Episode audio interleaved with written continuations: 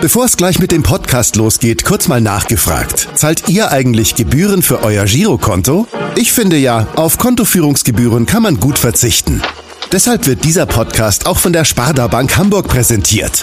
Dort gibt's nämlich das kostenlose Gehaltskonto für 0 Euro. Mein Tipp? Jetzt mit nur wenigen Klicks online oder in der Filiale zur Sparda Bank Hamburg wechseln und Gebühren sparen. Und nun geht's los mit dem Podcast. Präsentiert von der Sparda Bank Hamburg. HSV. Wir müssen reden. Der Abendblatt-Podcast rund um den Hamburger Sportverein. Moin, moin und herzlich willkommen zu unserem Abendblatt-Podcast. Es ist wieder Montag. Heute ist Montag, der 2. Dezember. Und wie jeden Montag heißt es auch heute HSV. Wir müssen reden. Mein Name ist Kai Schiller und an meiner Seite sitzt frisch aus dem Namibia-Urlaub zurück und ein bisschen gebräunt Hendrik Jakobs. Moin, Hendrik. Servus. Servus, das ist das Stichwort, zu dem wir gleich kommen. Aber bevor wir jetzt noch über Löwen, Elefanten und Büffel sprechen, wollen wir natürlich unseren heutigen Podcast-Gast vorstellen, über den wir uns sehr freuen, weil er einige Mühe auf sich genommen hat, um äh, hier zu sein, zwischen Training, Behandlung und allem drum und dran. Und bevor ich jetzt aber ich ihn vorstelle, machen das bei uns wie immer die Fans. Herzlich willkommen in der schönsten Stadt der Welt. Ähm, ja, du begeisterst natürlich durch den Spielübersicht, den Spiel, äh, ja, den Spielwitz und äh, einen irren Kampfgeist und äh, du passt unheimlich gut in die Stadt und zur Mannschaft. Das Tolle an ihm ist eigentlich, dass ihn vorher keiner kannte und jetzt kennen ihn alle und er ist eigentlich immer bei 100 Prozent und einer, auf den man sich verlassen kann und wo man sich freuen würde, wenn er länger bleibt. Mein Szene, der von Regensburg kam, super Spiel macht im Mittelfeld beim HSV und eventuell zu den Bayern will. Äh, seine Vorlage gegen Fürth war echt geil. Sehr elegant und gut am Ball, findet immer die passende Lösung, äh, auch wenn er in Bedrängnis ist. Hat noch sehr viel Potenzial und vermutlich wird er nicht allzu lange in Hamburg spielen. Ja, ganz Hamburg würde sich mit Sicherheit freuen, wenn er noch ganz lange in Hamburg spielen wird. Bei uns bleibt er hoffentlich heute ganz lange. Wir sagen erstmal herzlich willkommen, Adrian Fein. Schön, dass du da bist. Vielen Dank und Servus. Vor drei Tagen 1 zu 2 verloren in Osnabrück. Jetzt lag das Wochenende dazwischen. Wie lange brauchst du nach so einem Spiel, um so ein Spiel zu verarbeiten, abzuhaken? Ja, es kommt immer ein bisschen drauf an. Ähm, ja, klar, so nach dem Spiel ja, brauche ich schon noch ein, meine Zeit. Äh, da bin ich jetzt nicht so der Typ, der dann auch äh, extrem viel redet, so während der Busfahrt, sondern ich bin da dann wirklich, äh, ja, ich rede eigentlich kein Wort dann. Ich bin dann schon extrem angepisst und gerade wenn man so ein Spiel also in der Art und Weise verliert, ist natürlich noch bitterer, aber ja, nach ein, zwei Tagen ist es dann Redet überhaupt jemand im Bus dann nach so, einem, nach so einem Spiel? Drei Stunden wahrscheinlich im Bus dann? Also nach dem Spiel war es schon extrem leise, also da hat man fast nichts gehört, aber das ist, denke ich, auch verständlich. Wir hatten ja mal vor ein paar Wochen, ich weiß nicht, ob du den Artikel gelesen hast, äh, mit deinem Vater über dich gesprochen und der hat schon damals gesagt, dass du als Kind immer ein ganz schlechter Verlierer gewesen seist. Ähm, das hat sich offenbar nicht geändert. Ja, also schlechter Verlierer würde ich jetzt nicht sagen. Also ich verliere halt nicht gern und dann, äh, ja, dann bin ich halt so, wie ich bin nach dem Spiel. Dann bin ich erstmal nicht mehr so ansprechbar. Also da möchte ich dann auch nicht mehr über Fußball sprechen erstmal. Aber ja, das ist Gott sei Dank diese Saison noch nicht so oft vorgekommen und ja. Wie ist das mit deiner Freundin, wenn du dann nach Hause kommst? Darf die dich ansprechen oder ist dann erstmal Redeverbot? ja, doch, äh, aber wir reden, sie weiß dann schon ganz genau, dass wir dann vielleicht über andere Sachen reden sollten, aber klar kommt es dann irgendwie dann doch. Äh, Fragt er nicht, Schatz, wie habt ihr gespielt? Die weiß dann schon Bescheid. Ja, die weiß schon Bescheid. Also nach dem Osnabrück-Spiel kam auch, habe ich auch keine Nachricht gesehen, also ja, hat sie schon gewusst, dass ich nicht so gut drauf bin. Du hast gesagt, du redest da nicht gerne so viel. Ähm, liest und hörst du denn ein bisschen was oder auch lieber gar nichts hören, gar nichts sehen? Weil es gab ja schon am Wochenende einige Kritik zu hören und zu lesen. Ja, also ich äh, versuchte es dann auch ein bisschen auszublenden. Also ich habe jetzt nicht irgendwie geguckt, so was äh, geschrieben wurde über uns oder über einzelne Spieler. Deswegen, ich versuchte es einfach komplett auszublenden und ja, ein bisschen ja, wieder Ruhe zu bekommen und die freien Tage dann auch zu genießen. Ja, intern gab es natürlich auch ein paar deutliche Worte. Wir hören mal beispielsweise rein, was euer Sportvorstand, was Jonas Bolt direkt nach dem Spiel gesagt hat. Ähm, ich glaube, jeder weiß auch, dass wir eher vom Fußballspielen kommen. jetzt in den letzten Spielen auswärts äh, war es ja schon ähnlich. Da haben wir zumindest irgendwie noch äh, die Ergebnisse einigermaßen eingefahren. Aber ähm, ja, wenn es dann komplett durch die Mannschaft durchgeht, dass, dass keiner Zweikämpfe bestreiten will, gewinnen will und Osnabrück das wirklich dann schlau mit einfachen und cleveren Mitteln macht, dann funktioniert es so nicht. Relativ deutliche Worte von Jonas Bolt. Ähm, hat er euch diese Worte da auch nochmal ja, zu Ohren kommen lassen? Oder ähm, ist er dann auch gar nicht derjenige, der euch diese Rückmeldung gibt? Ähm, nee, er direkt hat jetzt nicht so mit, äh, das zu uns gesagt, aber ja, Trainer hat dann auch nach dem Spiel nochmal mit uns gesprochen. Und ja, das waren die ähnlichen Worte, ähm, aber die sind natürlich auch komplett gerechtfertigt. Äh, so eine erste Halbzeit gerade, die darf man halt nicht abliefern. So, gerade bei so einem Gegner wie Osnabrück. Und dann ja, braucht man sich nicht wundern, wenn man da ohne Punkte nach Hause fährt. Ihr wurdet ja sicher vorbereitet auf den Gegner. Was war dann los äh, an der Bremer Brücke, dass dann trotzdem so ein Spiel zustande kommt? Man weiß ja im Prinzip, wie, wie Osnabrück spielt, oder wart ihr dann doch schon überrascht? Ja, also ich denke, wir haben eigentlich ganz gut angefangen und ähm, haben uns da nicht beeindrucken lassen, sondern haben da unser Spiel durchgezogen und dann hatten wir die ersten Chancen und ich weiß dann auch nicht wieso, aber dann auf einmal das Spiel gekippt und wir sind nicht mehr so in die Zweikämpfe gegangen, wir, sind, wir haben nicht mehr so gut von hinten raus gespielt und ja, dann kassieren wir das erste Tor, dann haben wir erstmal wieder ein bisschen gebraucht und dann am Ende der ersten Halbzeit laufen wir noch, noch mal an und ja, so ein Gegentor darfst du dir dann halt einfach nicht mehr fangen in der 45. Minute und wenn du mit einem 0-1 in die Pause gehst, geht das Spiel vielleicht anders aus, aber so ja, war das natürlich extrem bitter. Komischerweise war dieser Bruch, den du da beschreibst, der war zu beobachten, nachdem ihr ja eigentlich eure erste richtig gute Torchance durch Martin Harnik mit dem Pfostenschuss hattet. Ne? Also eigentlich bis dahin war es ganz gefällig, würde ich sagen, und danach leider nicht mehr so. Ja, ich kann mir das auch nicht richtig erklären. Vielleicht war das irgendwie unterbewusst bei uns drin, so dass wir uns gesagt haben, ja, es läuft ja gut und dann haben wir vielleicht ein bisschen weniger Prozente gegeben, aber ja, es war schwierig zu erklären, weil eigentlich jeder wollte und ja, ein Sieg hätte uns auf jeden Fall gut getan.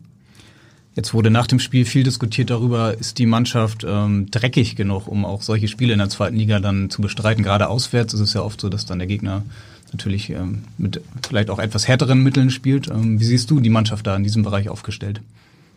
Ja, also ich denke mal so im Vergleich zu anderen Mannschaften sind wir natürlich schon sehr fair. Also ist jetzt nicht so, dass wir jetzt mal einfach einen umtreten, um ein Zeichen zu setzen. Und ich weiß auch nicht, ob wir jetzt da so die Spielertypen dafür haben, aber klar müssen wir uns da auch ein bisschen äh, müssen wir uns da auch verbessern. Ist auch ein Entwicklungsschritt und ja, dass wir da vielleicht mal ein bisschen ja, energischer auch in die Zweikämpfe reingehen, dass wir vielleicht auch mal einen Foul machen, weil die Gegner machen es ja auch und ähm, ja, wenn wir das machen, dann werden die Gegner wahrscheinlich auch beeindruckt. Das ist lustig, weil fast die gleichen Worte hat eigentlich der Trainer nach dem Spiel gebraucht. Wir hören vielleicht einmal auch noch mal ganz kurz rein, was dir der Hegging gesagt hat.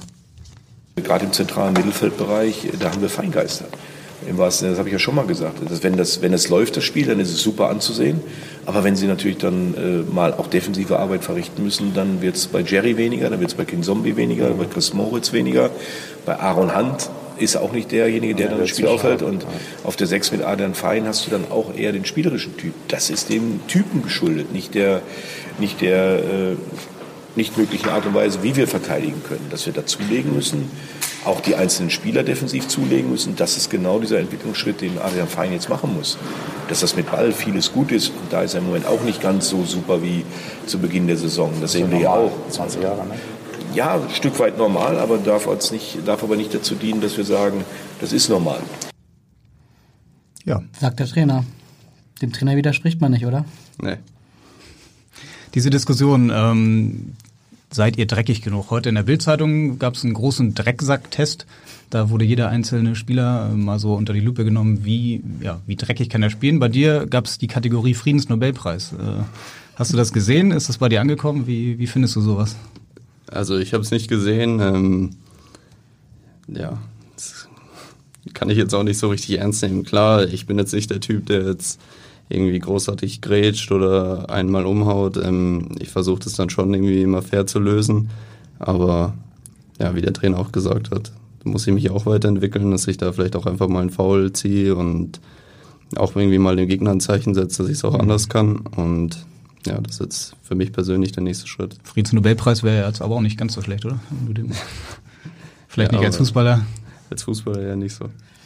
Aber eigentlich ist es ja das, was jetzt nach diesem Spiel kritisiert wird, ist das, was vor diesem Spiel oft gelobt wurde, ne? dass man, dass ihr euch spielerisch im Mittelfeld versucht, äh, aus Situationen raus zu befreien und dass ihr viele gute Fußballer im Mittelfeld habt. Ähm, es gab ja gerade für dich bislang relativ oder ziemlich viel Lob in dieser Saison. Jetzt ist das erste Mal Kritik. Ähm, nimmst du das dann anders auf als, als das viele Lob oder wie gehst du damit um? Ja, also ich denke, die, die Kritik ist ja gerechtfertigt. Ähm, deswegen nehme ich sie natürlich an und versuche es dann einfach besser zu machen in den nächsten Spielen. Und ich weiß auch und ich glaube, der Trainer weiß auch, das geht dann nicht von heute auf morgen, sondern das dauert dann auch ein bisschen, bis sich das festsetzt. Und ja, daran muss ich einfach arbeiten. Ich bin ja noch ja, relativ früh in meiner Karriere und ich denke, Kritik äh, hilft mir da mehr, als wenn ich ständig Lob bekomme. Und wie gesagt, deswegen versuche ich das zu verbessern und ja, bist ja auch gar nicht als Sechser eigentlich gekommen. Ne? Du warst in Regensburg eher so Achter, auch glaube ich früher Zehner. Wie war das dann in der Vorbereitung, als du hier ankamst? Ähm, wann hat sich dann herauskristallisiert, dass du dann auf der Sechs spielen wirst? Das war ja eher dann wahrscheinlich eine Entdeckung oder eine, ja, eine Idee im Laufe der Vorbereitung. Wie war das? Ähm, ja, also ich hatte ich hatte bei meinem ersten Gespräch mit einem Trainer, hatte ich ihn, hat er mich ja auch gefragt, wie ich mich sehe. Und habe ich ihm auch direkt gesagt, äh, ich traue es mir auch zu, alleine auf der 6 zu spielen. Und ja, dann war der Trainingsstart, dann habe ich da schon öfter mal alleine auf der 6 trainiert und dann auch in den Spielen. Dann hat sie ja Kinso noch verletzt gehabt und dann habe ich ja eigentlich fast jedes Spiel, glaube ich, auf der 6 gemacht. Außer gegen Piraeus habe ich erst auf der 8 begonnen, bin dann auf die 6 zurück und ja, dann hat man schon so relativ früh gesehen, dass ich eher auf der 6 dann eingeplant bin als auf der 8. War das für dich überraschend, dass ähm, du eigentlich vom ersten Vorbereitungsspiel bis heute so krass gesetzt warst wie ja fast kein anderer? Du hast alle Spiele gemacht, bist auch, glaube ich, nie ausgewechselt worden, äh, immer auf der 6. Ähm, war dir das klar, dass als du zum HSV gewechselt bist, dass das so sein wird oder warst du jetzt selbst ein bisschen überrascht? Ja, also wie, ich bin natürlich hierher gekommen, weil ich mir zugetraut habe, dass ich äh, hier eine gute Rolle spielen kann, aber ja, also ich habe jetzt nicht gerechnet, dass es so schnell geht. Also ich habe mich auch schon darauf eingestellt gehabt, äh, dass es vielleicht sein kann, dass es ein bisschen braucht, dass ich ähm, geduldig sein muss, bis ich dann äh, mehr Spielanteile bekomme. Aber ja, es ist natürlich gut gelaufen jetzt für mich und weil gerade im Mittelfeld war ja eigentlich die Konkurrenz, ähm, die man dann gesehen hat, relativ groß. Also es gab viele neue Spieler, auch viele gute Spieler. Ken Zombie wurde für sehr viel Geld geholt zum Beispiel. Ähm, Duziak, also ähm, Kittel dachte man auch noch, könnte auf der 8 oder auf der 10 spielen. Also es gab viele neue Spieler auf dieser Position. Ja, aber wie gesagt, ich habe es mir trotzdem zugetraut, dass ich hier äh, Stammspieler werden kann. Und ja, aber auch ich, wie gesagt, ich habe nicht gedacht, dass es jetzt so gut läuft, dass ich jetzt äh, ja, 17 Pflichtspiele ohne äh, Auswechslung jetzt gemacht habe. Und ja, es freut mich natürlich und gerade deswegen muss ich jetzt, glaube ich, weiter äh, so weitermachen und mich eben in solchen Punkten wie Zweikampfverhalten verbessern, damit es auch weiter so läuft. Wir haben von bei den Fans gehört, vorher kannte dich keiner hier in Hamburg, jetzt kennt dich jeder. Erinnerst du dich noch, wie du zum Medizincheck kamst? Ich glaube, dann hat da Helmpeter auf dich gewartet und dann ein Foto geteilt, dann wusste jeder, ah, Adrian Fein, U20 Nationalspieler. Kanntest du Helmpeter da schon oder wie war das für dich? Ähm, also ich hatte nur von ihm gehört. Ähm, aber ich glaube, er kannte mich nicht mal. Ich glaube, er dachte, ich bin Helm Peter kennt jeder, Adrian Fein muss er immer erst kennenlernen. ja, ich, ich glaube, er hat mich mit irgendjemandem ver verwechselt gehabt, weil ich, ich glaube, ich hatte da irgendwas mal gelesen, dass er dachte, ich bin der neue Torwart oder so. Und ja, war noch ein ziemlich unbekannt hier, als ich hierher gekommen bin. Mhm. Tobias Schweinsteiger, der war ja schon hier. Ähm, war das ein Vorteil für dich? Der kannte dich ja schon aus der Bayern-Jugend, dass du dann auch einen Trainer schon dabei hattest, ähm, ja, der dich einschätzen konnte und wusste, was du kannst?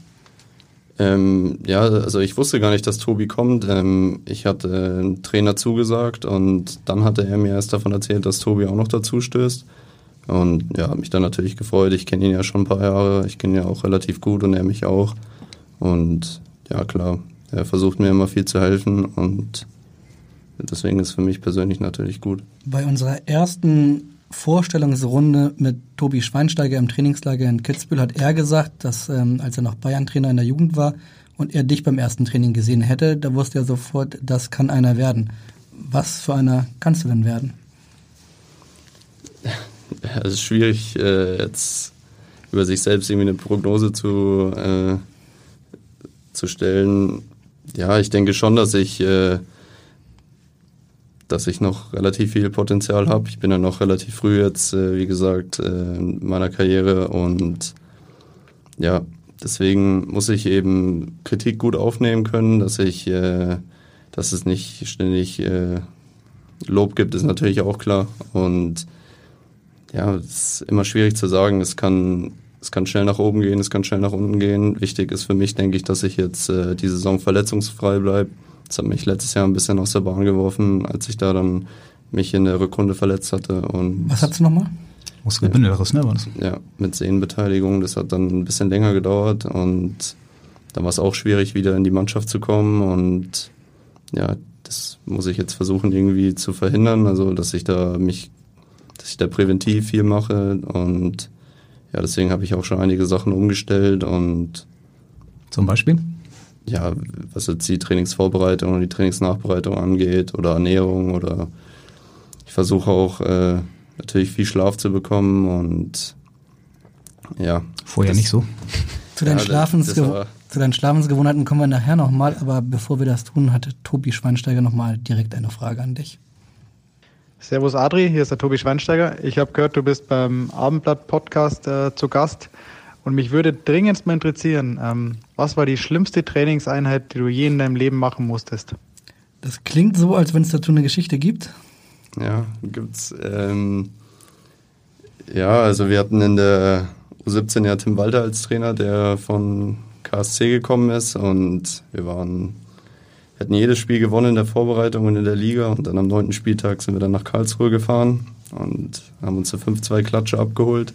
Das hat Tim Walter sicherlich sehr gefreut. Ja, und äh, ja, da wurde der, der, Ton natürlich schon ein bisschen rauer direkt nach dem Spiel und ja, wusst, wussten wir nicht alle schon, was auf uns zukommt. Und dann am nächsten Tag äh, wir, sind wir dann nur ausgelaufen und dann dachten wir alle schon so, ja, okay, vielleicht hat das doch nicht so schlecht aufgenommen und ja, dann hat das zwei Tage später gemacht und das war mit Abstand die schlimmste Trainingseinheit, die ich je hatte. Wir sind wir haben Shuttleläufe zum Aufwärmen gemacht mit Tobi und dann ja, haben wir so um die eineinhalb Stunden nochmal Parcoursläufe gemacht mit Medizinbällen und allem drum und dran. Und es waren drei Gruppen, die Verlierer mussten dann noch Liegestützen und Sit-Ups machen. Das ist das tägliche Training bei Felix Magath, also. Ja, so, so, so ähnlich war das dann. Und dann am Ende haben wir noch drei gegen eins gespielt und du konntest, dich, konntest kaum noch stehen, weil wir wirklich so am Ende waren. Und ja, das.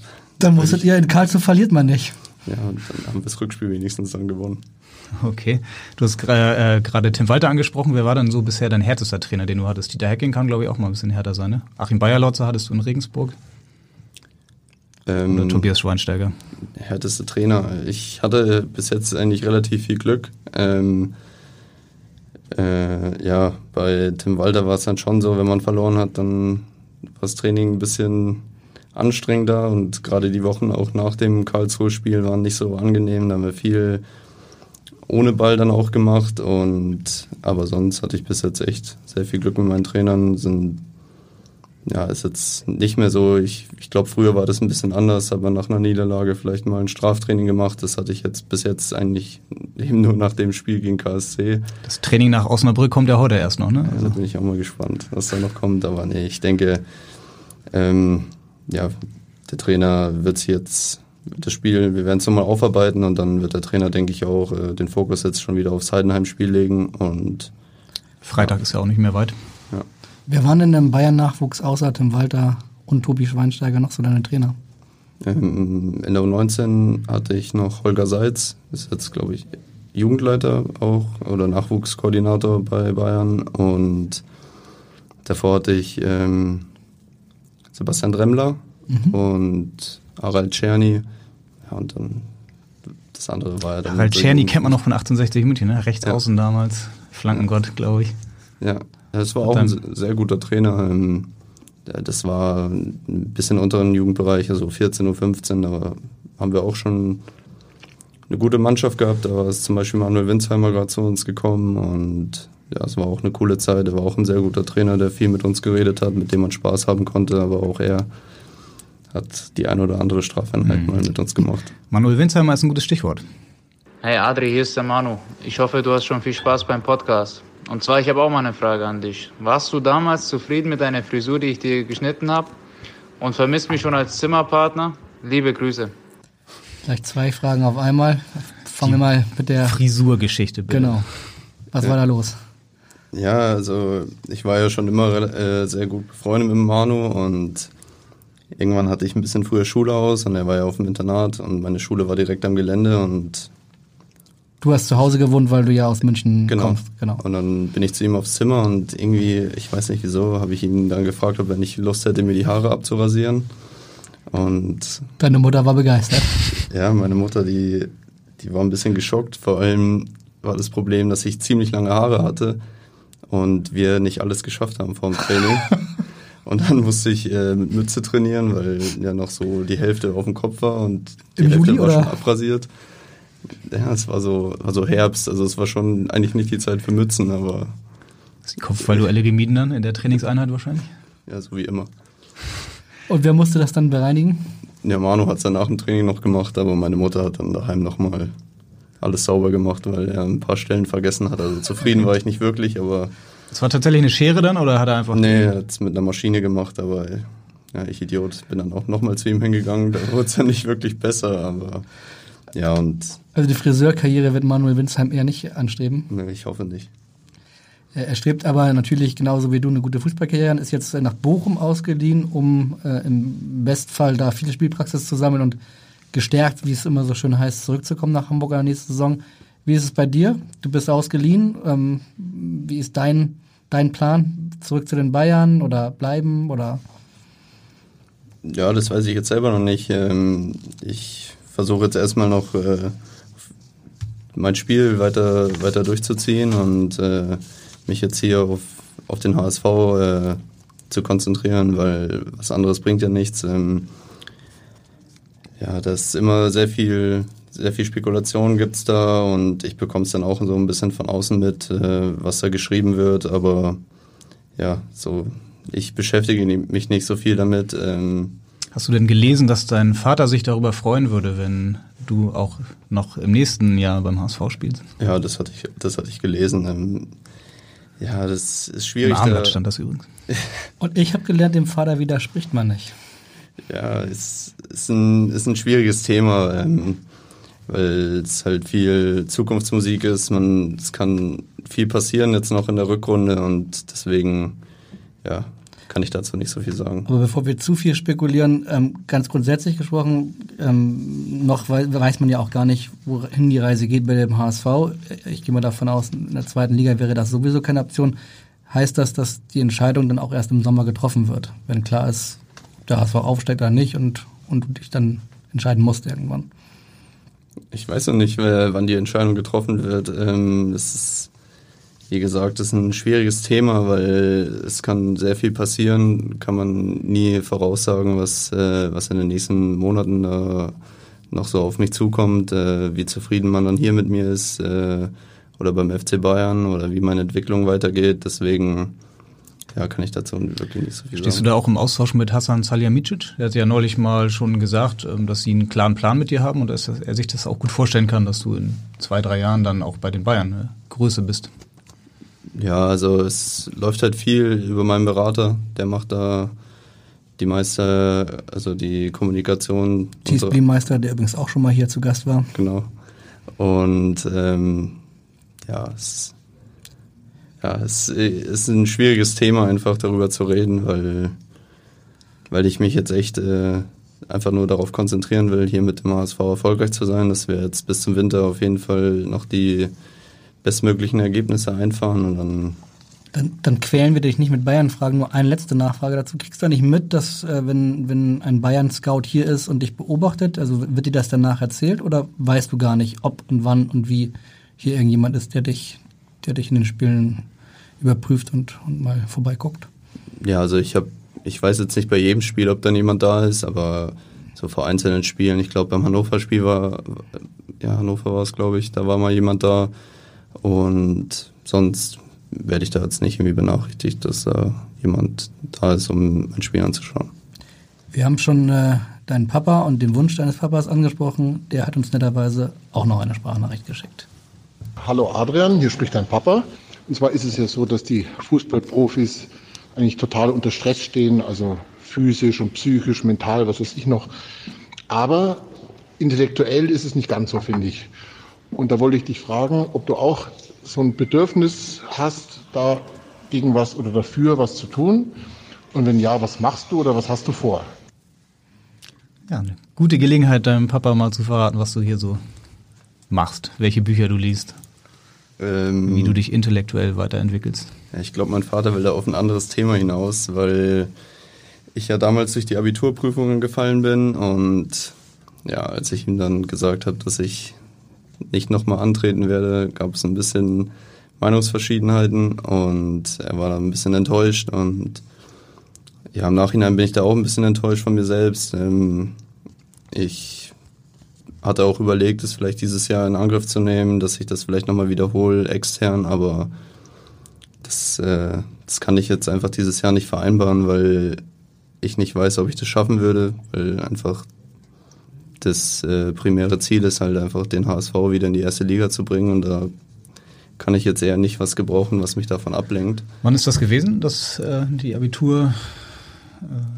Abiturprüfung, die du nicht bestanden hast? War das dann letzten Sommer in Regensburg oder das Jahr Nee, davor das- bei den Bayern schon? Nee, das ist jetzt drei Jahre ist es jetzt, glaube ich, her. Also mit Warst du 17 18, sogar noch? 18. Mhm.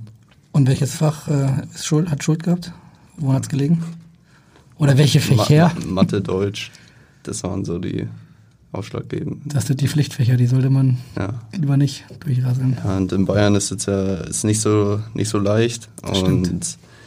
Ja, wir hatten währenddessen hatten wir Halbfinale und Finale Deutsche Meisterschaft. Also ich, wir haben das Finale damals verloren und drei, zwei Tage später hatte ich dann wieder Abiturprüfung und Und da hat Tim Walder eine Strafeinheit angesetzt und da hatte ich Holger Seitz. Also- Ähm, nee, wir hatten dann sogar noch irgendwie Toto-Pokal oder so und das habe ich dann aber abgesagt, um dann zu lernen, aber war nicht so erfolgreich.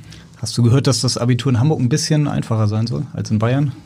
Ja, also ich, ich habe gehört, dass es hier ein bisschen einfacher ist, deswegen hatte ich mich auch um, so ein bisschen darüber informiert, aber wie gesagt, das hätte ich, denke ich, zeitlich nicht so gut hinbekommen. Da hätte ich mich äh, viel früher schon damit auseinandersetzen müssen und ja, vielleicht klappt es aber irgendwann nochmal. Was hältst du von dem Plan, mit dem HSV aufzusteigen, noch ein Jahr in Hamburg zu bleiben und dann währenddessen das Abitur zu machen? Das wäre doch Ja, wäre auf jeden oder? Fall nicht schlecht. Okay. Aber grundsätzlich ähm, ist wahrscheinlich schwierig auch, ne? Parallel Fußballkarriere und Abitur. Man hat es zum Beispiel in Hamburg vor zwei Jahren bei Fiete Arp gesehen, der sich natürlich schwierig getan hat, weil ähm, neben, ganz nebenbei Abitur zu machen, das ist dann auch nicht einfach. Ja, es war, ich hatte ja die gleiche Situation wie er, nur er hat halt, ich glaube, er hat da schon Bundesliga gespielt. Genau. Ja, und ich halt im Junioren-Bundesliga und das war eben auch schon nicht einfach, weil, weil man halt auf den Auswärtsfahrten ist es nicht wirklich einfach zu lernen, weil du kannst dich von den anderen erwarten, dass sie fünf, sechs Stunden lang die Klappe halten, damit man sich konzentrieren kann. Das, äh, da muss man auch viel selbst dafür investieren und ich denke, was da halt wichtig ist, dass man sich gut organisiert und auch ähm, ja, die nötige Hilfe von außen bekommt. Und wenn man da irgendwie über den Verein mit Lehrern arbeiten kann, dann am Gelände vielleicht dann, dann nochmal ein paar Stunden irgendwie lernen kann, dann, dann kann man das schaffen. Aber ja, da muss man sehr viel Eigeninitiative äh, zeigen und das war bei mir zum Beispiel damals nicht so. Hat aber jetzt nicht daran gelegen, dass du vielleicht morgens mal eine Stunde verschlafen hast oder? Nee, also ich habe schon ein paar Stunden geschwänzt, aber verschlafen habe ich eigentlich eher selten. Der, wer, das, die Frage hat einen Hintergrund und den Hintergrund hören wir jetzt. Hey lieber Adrian, hier ist dein U21-Coach Stefan Kunz. Ich habe gehört, dass du beim Abendblatt Podcast bist und würde mich freuen, wenn du den Leuten erzählst, wie es mit dem Ausschlafen am Tag nach dem Spiel aussieht. Das Ganze natürlich mit einem Augenzwinkern. Freue mich auf unsere nächste Maßnahme. Bis dahin, toi toi toi, bleib unverletzt. Auch hier klingt das so, als wenn es eine Geschichte zur Frage gibt. Äh, ja, also wir hatten am nächsten Tag, also nach dem Belgien-Spiel, äh, relativ früh Abfahrt und ich hatte irgendwie den Plan falsch gelesen und ich glaube um 8 Uhr war Abfahrt zum Bahnhof und um 8 Uhr bekomme ich dann einen Anruf von der Rezeption, dass, wo ich denn bin und ich bin gerade erst aufgestanden, weil da gerade mein Wecker geklingelt hat. Ich, ich, dachte irgendwie um 9 Uhr ist Abfahrt, aber der Zug ging schon um kurz vor 9 und deswegen musste ich dann ja, mit dem Taxi hinterherfahren. Okay. Seid ihr auf dem Zimmer alleine in der U21 oder hast du da noch einen Zimmerpartner, der auch mit verschlafen hat? Also ich hatte da ein Einzelzimmer, aber jetzt auch bei den letzten Lehrgängen hatte ich dann zum Beispiel äh, dann beim Abreisetag dann ein Einzelzimmer, weil dann schon ein paar immer schon dann direkt fahren und ja, ich habe es dann einfach irgendwie verpeilt. Er sagt, er freut sich auf die nächste Maßnahme. Was war denn die Maßnahme nach deinem Verschlafen? Äh, Oder gab es keine Maßnahme? Nee, nee, ich, ich, denk, ich, denke, er meint äh, also halt den nächsten Lehrgang einfach. Okay, also gab keine, keine, nee, nee, keine ich, Ärger? Ich, bin ja dann pünktlich noch zum, oder zum Bahnhof. Oder ein Lied noch singen oder nee, dich Gott entschuldigen? Nicht. Okay, nur ein paar Sprüche wahrscheinlich dann. Ja, das schon. Okay. Bist du denn prinzipiell jemand, der gerne schläft oder gut schlafen kann, zum Beispiel nach dem Spiel? Fällt dir das leicht zu schlafen? Ja, also nach dem Spiel schlafe ich immer extrem schlecht. Ähm, geht mir einfach noch zu viel durch den Kopf. Äh, aber also ich bin jetzt nicht so der, der Langschläfer. Ich bin jetzt auch, ich glaube, ich habe einmal bis jetzt irgendwie verschlafen beim Training. Das war damals auch bei Bayern, aber sonst bin ich eigentlich eher immer. War Tim Walter der Trainer? Nee, Gott sei Dank nicht. er war in der zwar noch zweite Mannschaft bei Holger Seitz, aber da gab es dann auch eine gute Geldstrafe dann. Okay, das ist auch unabhängig, ob ihr gewinnt oder verliert, wie du dann schläfst? Ja, unabhängig davon. Also mhm. ich schlafe dann einfach direkt nach dem Spiel nicht gut. Das heißt, du hast aber in diesem Halbjahr wenig geschlafen, ne? Die ganzen Reisen dann mit der U21, du warst ja jetzt, glaube ich, dreimal schon unterwegs. War schon ein gutes Programm, ne? was du jetzt absolviert hast. Ja, ist natürlich schon äh, relativ viel. Ähm, beim letzten Lehrgang hatten wir dann nur ein Spiel. Das war angenehmer. Der Lehrgang davor, der war schon ein bisschen anstrengend, weil wir eben zweimal geflogen sind. Oder ich weiß gar nicht, ich glaube insgesamt waren es sechs Flüge für mich dann. Und ja, deswegen ist es vielleicht jetzt ganz gut, dass da jetzt eine kleine Pause reinkommt und ja, so viele Spiele sind es jetzt ja auch nicht mehr bis zur Winterpause und ja. U21 ist für dich bei Deutschlands U21 ähnlich gelaufen wie beim HSV, ne? Auch von 0 auf 100 direkt Stammspieler gesetzt unter Stefan Kunz. Ja, es ist ein, eine ähnliche Entwicklung. Ähm, aber ich denke eben dadurch, dass ich eben beim HSV so eine gute Rolle gespielt habe, ähm, habe ich mich da so in die Mannschaft reingespielt. Ähm, ja, deswegen, ja, ich, ich hoffe einfach, dass ich jetzt so weiterspielen kann. Äh, nächstes Jahr kommen ja dann zum Beispiel auch noch Arne Meyer dann zurück, ähm, mit dem ich auch äh, in der Nationalmannschaft zusammengespielt habe, der ja, jetzt schon seit ein paar Jahren in der Bundesliga sehr gut spielt, sehr konstant spielt und ja, da bin ich mal gespannt, ähm, ja, wie die Konstellation dann nächstes Jahr bei uns in der Mannschaft mhm. ist. Du hast gerade gesagt, du freust dich schon so ein bisschen auf die Pause, das heißt Weihnachten geht es dann wahrscheinlich zur Familie nach München? Ja, also Heiligabend bin ich daheim, danach fliege ich dann noch in Urlaub und ja, je nachdem, wie lange wir dann frei haben, habe ich dann noch ein paar Tage zu Hause und ja.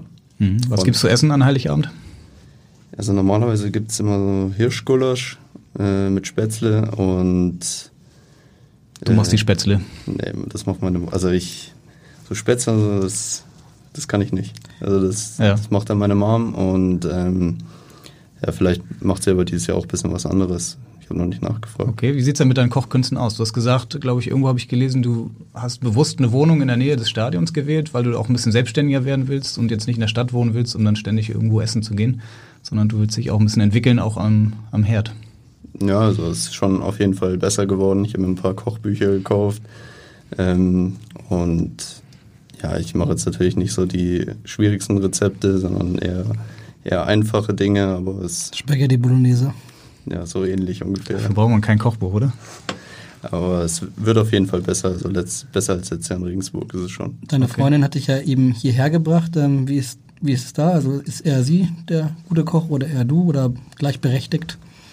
Also sie ist auf jeden Fall die bessere Köchin, aber ähm, wir versuchen das dann schon so aufzuteilen, dass mal ich mal was mache oder sie und je nachdem, worauf wir dann Lust haben oder was der eine besser kann, ja, wechseln wir uns da eher ab.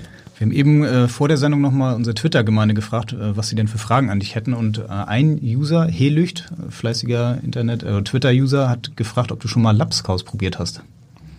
Nee, das habe ich tatsächlich noch nicht probiert. Also das Schon mal gehört, was das sein soll? Ich, also ich, ist es Fleisch oder ist es Fisch oder ist es beides? Die Frage ist sehr berechtigt. Es hat was mit beidem zu tun, ja, oder? Ja, also es ist nicht meins, obwohl ich Hamburger bin. Es ist ein Hamburger Nationalgericht, kann man sagen, aber es ist eine Mischung aus allem irgendwie. Ich glaube, früher traditionell wurden da die Reste in den Topf geschmissen und Genau, also wahrscheinlich habe ich das jetzt falsch also erklärt, aber genau, Siemannskost. Und als zugezogener Hamburger muss man es mal probiert haben wahrscheinlich, aber ob du es dann kochen musst, weiß ich nicht.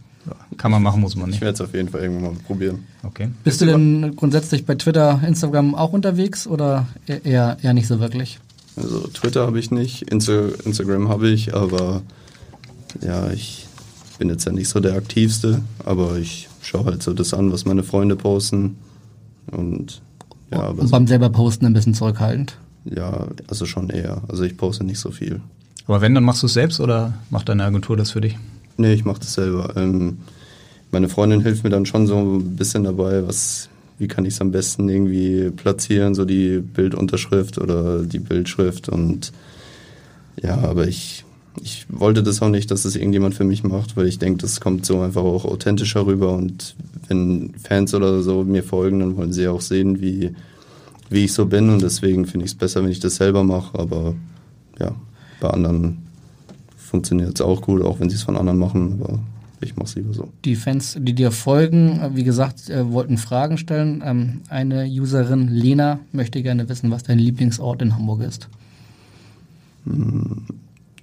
Ähm, ja, also ich. Jetzt muss ich überlegen, wie der Ort heißt. Ähm, Kannst du noch äh, Mühl? Mühlenkamp finde ich sehr schön. In Winterhude? Ja, da bin ich, bin ich öfter mit meiner Freundin ähm, mal spazieren oder auch äh, Kaffee trinken oder was essen. Also das gefällt mir sehr gut. Aber ich bin auch sehr gerne in der Innenstadt oder an der, an der Alster. Deswegen, also es Aber du wohnst außerhalb, ne? Ja, ich wohne in Lockstedt. Also ist ja aber Schnell trotzdem. drin. Kannst mit dem Fahrrad zum Stadion fahren eigentlich, oder? Ja, eigentlich schon. War jetzt gerade. Ja, jetzt ist es ein bisschen zu kalt dafür. Ja. Okay.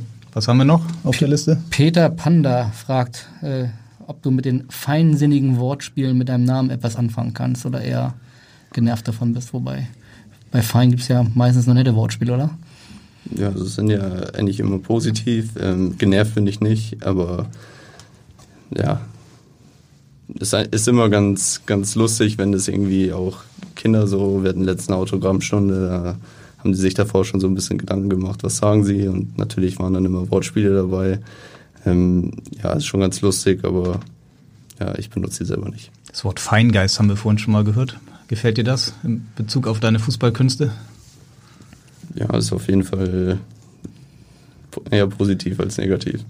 Und Das kann man so sagen. noch ein Fan hat eine, eine Frage sogar per Sprachnachricht geschickt, ein gewisser Tom Mickel. Hey Adri, hier ist der Tom Mickel. Ich habe auch noch eine Frage an dich. Und zwar, welches deiner unzähligen Tattoos bedeutet dir am meisten? Und sag mal bitte warum. Das würde mich mal interessieren. Das war Tom Mickel, der HSV-Torhüter, der war auch schon bei uns im Podcast zu Gast war. Ja, Tattoos hast du viele, dann Gerade seinen Ärmel runtergekrempelt. Genau. Was ist dein Lieblingstattoo? Ähm, ja, also ich würde sagen, mein, mein allererstes Tattoo ähm, auf der Brust ähm, ist, das sind die Initialen von meinem Opa. Ähm, das war ja der Grund, wieso ich mit dem Tätowier, also angefangen habe, äh, damit mich tätowieren zu lassen. Und ja, das hat ja eine große Bedeutung für mich und ja, dann sind es noch ein paar mehr geworden, weil es mir gefallen hat und ja. Er war kein- Fußball verrückt und ist dann gestorben und daraufhin hast du dann äh, Ja, also ich hatte halt ein sehr enges Verhältnis zu ihm und äh, konnte mit ihm über viele Dinge sprechen. Also jetzt nicht nur über Fußball. Also wir haben, ich habe ihm sehr viel anvertraut und äh, war immer mein erster Ansprechpartner und ja, deswegen. Du hast gesagt, das war dein erstes Tattoo. Wann hast du dir dein erstes Tattoo stechen lassen? Brauchtest du dann noch die Genehmigung der Eltern oder warst du schon volljährig?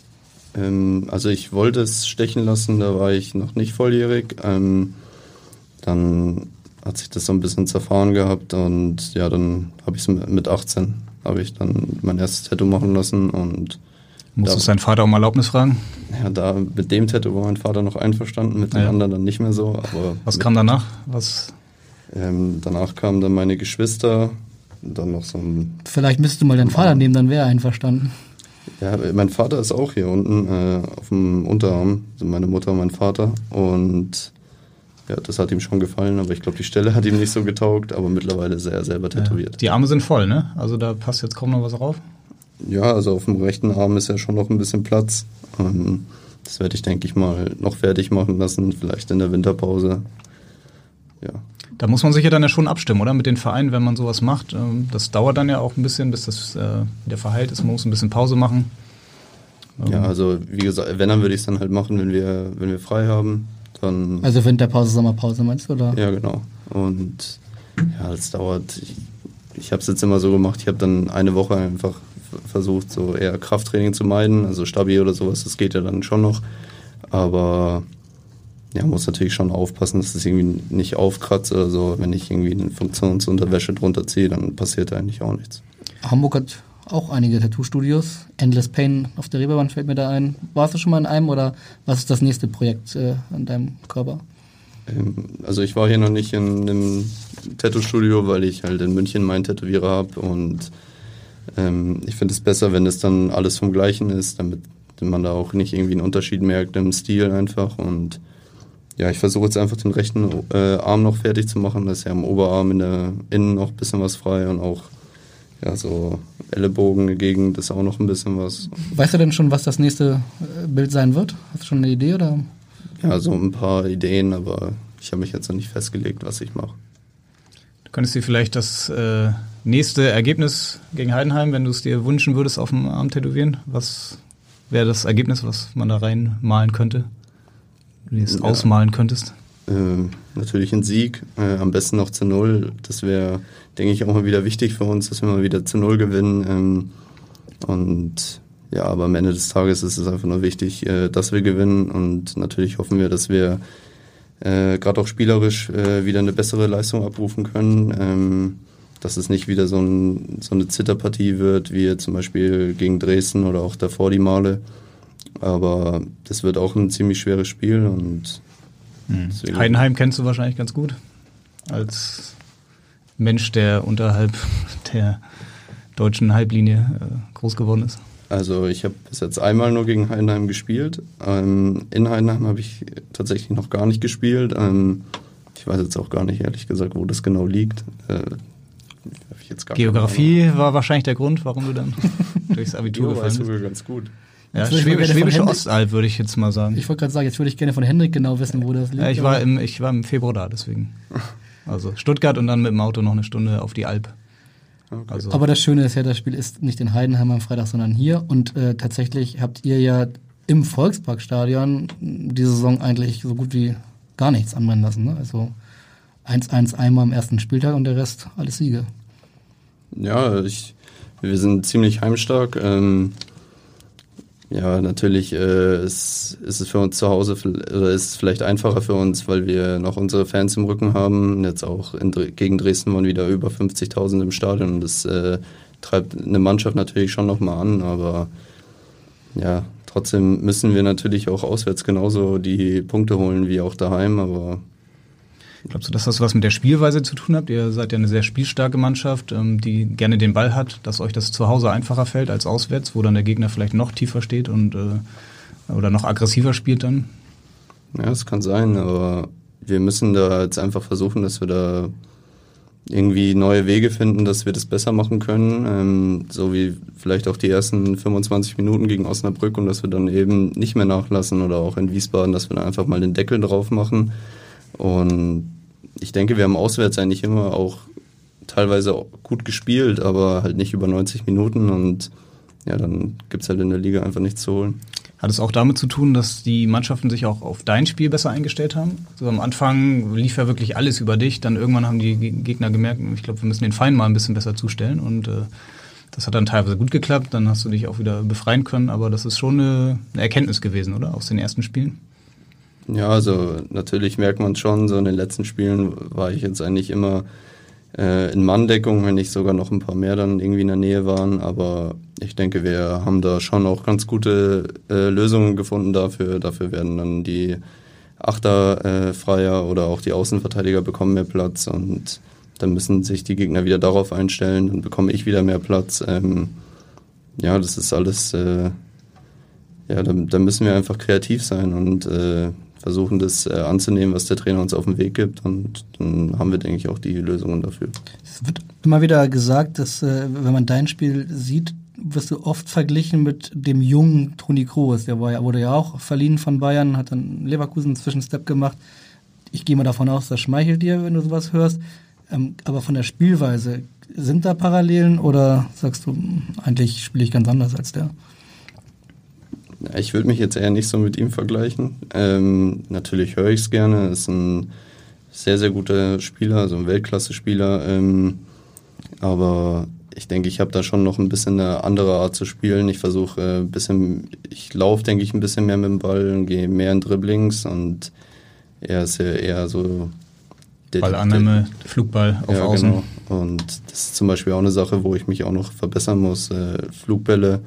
Und deswegen ist dann Ansatz, auch nur ansatzweise ein Vergleich mit Toni Groß. Gibt es irgendein anderes, ein anderes Vorbild? Ähm, ja, also Paul Pogba hatte ich ja schon ein paar Mal genannt. Ähm, gefällt mir einfach, wie er Fußball spielt. Also auch sehr, sehr viel mit dem Körper arbeitet er, aber er findet auch immer wieder die, die spielerischen Lösungen. Ähm, aber ich versuche mir da von ein paar Spielern was abzuschauen. Auch äh, Frankie de Jong beeindruckt mich zum Beispiel sehr. Ähm, ja, es gibt viele Spieler auf der Position mit verschiedenen Fähigkeiten und versuche mir möglichst viel abzuschauen. Und Wie macht man das? Guckt man an YouTube-Videos oder verfolgst du einfach die Spiele von Barcelona? Ähm, oder kann man sich Videos sogar besorgen, wo man dann mal sagt, jetzt will ich nur diesen Spieler einmal sehen? Ja, also früher habe ich zum Beispiel viel YouTube-Videos geguckt. Äh, mittlerweile, wenn ich halt Fußball schaue, achte ich schon auch sehr genau darauf, äh, wie sich die äh, Sechser verhalten in den Spielen. Und ähm, da kann man manchmal auch sehr viel mitnehmen oder vielleicht auch mal irgendwie einen Lösungsweg, der, den ich dann in mein eigenes Spiel integrieren kann. Und ja. Wie konsumierst du eigentlich Fußball? Also guckst du dir mit deiner Freundin zusammen Champions League Dienstag, Mittwoch abends auf der Couch an und am Wochenende die Sportschau oder ist auch irgendwann genug Fußball und guckst du gar nicht so viel privat? Ja, also es ist schon weniger geworden. Klar, früher habe ich so als kleiner Junge oder dann so als Teenager habe ich ähm, eigentlich die ganze Zeit Fußball geguckt, jedes Spiel geguckt. So klar, Champions League gucke ich immer. Ähm, aber es Konferenz oder Einzelspieler? Eher Einzelspieler. Und wenn halt kein Spiel dabei ist, was mich jetzt so mega interessiert, schaue ich, schaue ich auch nicht äh, Champions League, sondern mache dann irgendwas anderes. Aber ich schaue noch relativ viel Fußball, aber auf jeden Fall nicht mehr so viel wie früher. Wir haben gerade die Sechser angesprochen. In Heidenheim spielt Niklas Dorsch auf der Sechs. Der hat auch mal bei Bayern in der Jugend gespielt. Kennt ihr euch? Äh, ja, ich habe mit dem Dorschi ein Jahr zusammen äh, auf der Sechs gespielt bei den Amateuren. Ähm, ist ein super Typ, äh, lustiger Typ, äh, auch ein bisschen verrückt. Ähm, ist ein sehr, sehr guter Spieler, wie ich finde. Ähm, hat eine enorme Qualität und er tut Heidenheim auf jeden Fall sehr gut. Ich denke, er ist ja, einer der entscheidenden Spieler bei ihnen und auf ihn müssen wir Acht geben und Fast ja. ein bisschen überraschend, dass er, ohne, ohne despektierlich sein zu wollen, aber dass er in Heidenheim spielt, oder? Weil dem könnte man durchaus auch noch einen Step, äh, einen Club größer zutrauen, oder?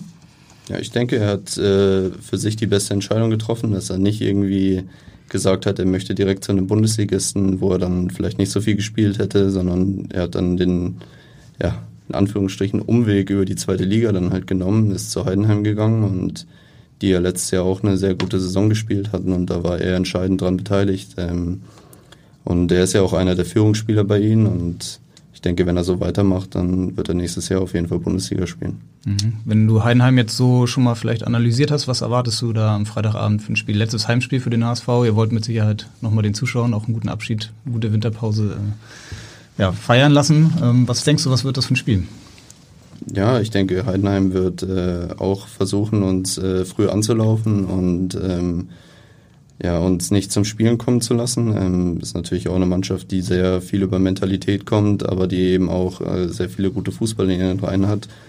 Ähm, ist ja ein richtiges Spitzenspiel, ne? Zweiter gegen Vierten. Ja, das Heidenheim hat auch eine sehr gute Mannschaft, ähm, sehr gute Einzelspieler und Deswegen wird es für uns eine, eine, richtige Herausforderung, aber ich denke, wir wollen alle eine Reaktion zeigen auf das Spiel jetzt in Osnabrück und ja, da haben wir jetzt am Freitag die perfekte Gelegenheit dafür.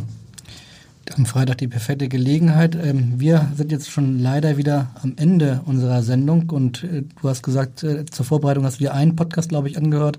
Dann weißt du, dass am Ende jeder Sendung gefragt wird, steigt der HSV auf? Ja, also ich denke schon, dass wir dieses Jahr aufsteigen. Das wollen wir hoffen. Dann äh, gibt es dem eigentlich nichts hinzuzufügen. Wir werden am kommenden Montag gucken, wie das Spiel gegen Heidenheim ausgegangen ist. Das äh, natürlich kontrovers, wie immer, besprechen. Dann am kommenden Montag mit eurem Sportvorstand Jonas Bolt, der dann bei uns zu Gast ist. Und bis dahin in Hamburg sagt man Tschüss und bei uns heißt das Auf Wiederhören. Tschüss. Servus.